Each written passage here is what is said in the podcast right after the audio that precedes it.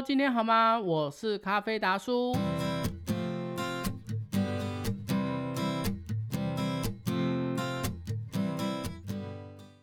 好哦，当你的咖啡豆选好后，器具也准备好后，接下来就是该怎么冲煮的问题了。那你会问，咖啡豆要几克啊？水要多少的水啊？水温要多少等等的问题。但你有没有想过，为什么会问这些问题吗？其实提供这些数据是为了让你可以顺利的进行下一个充足的步骤。在前段的节目中呢，我有介绍到手冲咖啡简单的充足方式。可以提供给你做参考，但是呢，常常喝咖啡的你，开始就会问说，为什么是这样子？其实消费者最困惑的问题是什么？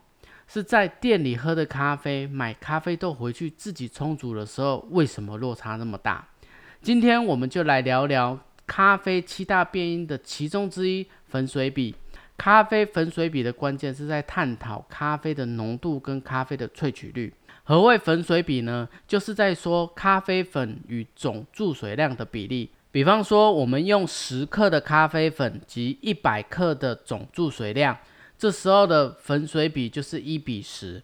如果用十克的咖啡粉，那一百五十克的总注水量，则咖啡的粉水比为一比十五。但有一个前提是要将咖啡滤杯里面的水都滴漏完成，这样子来做计算。因为有些咖啡师在手冲尾段的时候会直接把滤杯拿掉，这并没有什么不对，只是粉水比的比例就会有一些落差。当然，风味也会有一些影响。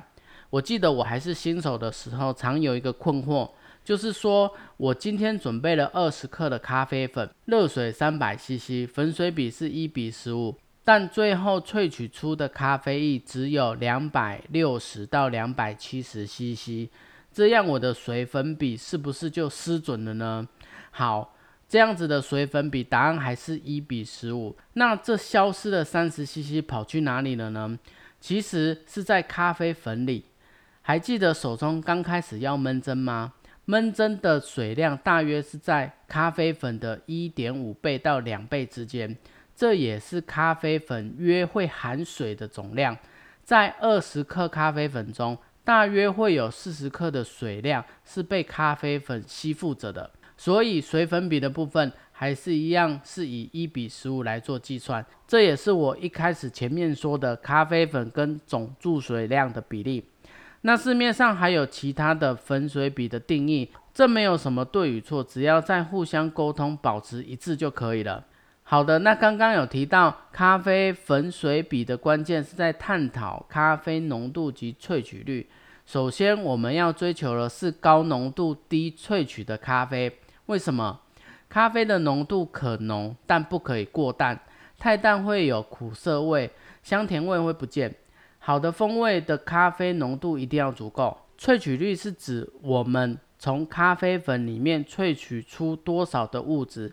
一般来说，咖啡的萃取率建议萃取率落在十八 percent 到二十二 percent 的这个范围之间。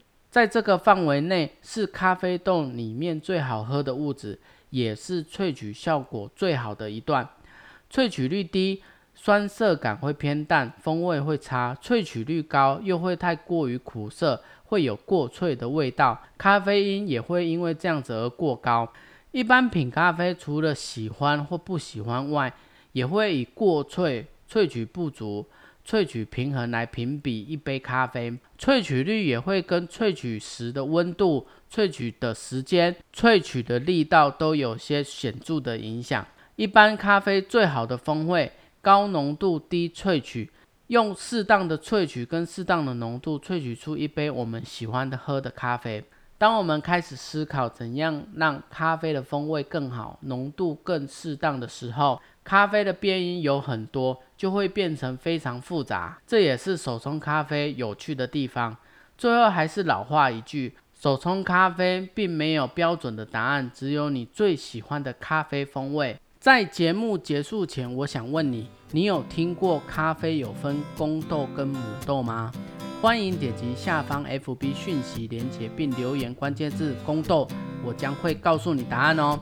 如果你有任何想法，也欢迎留言告诉我。愿你平安喜乐，我是咖啡达叔，我们下次见，拜拜。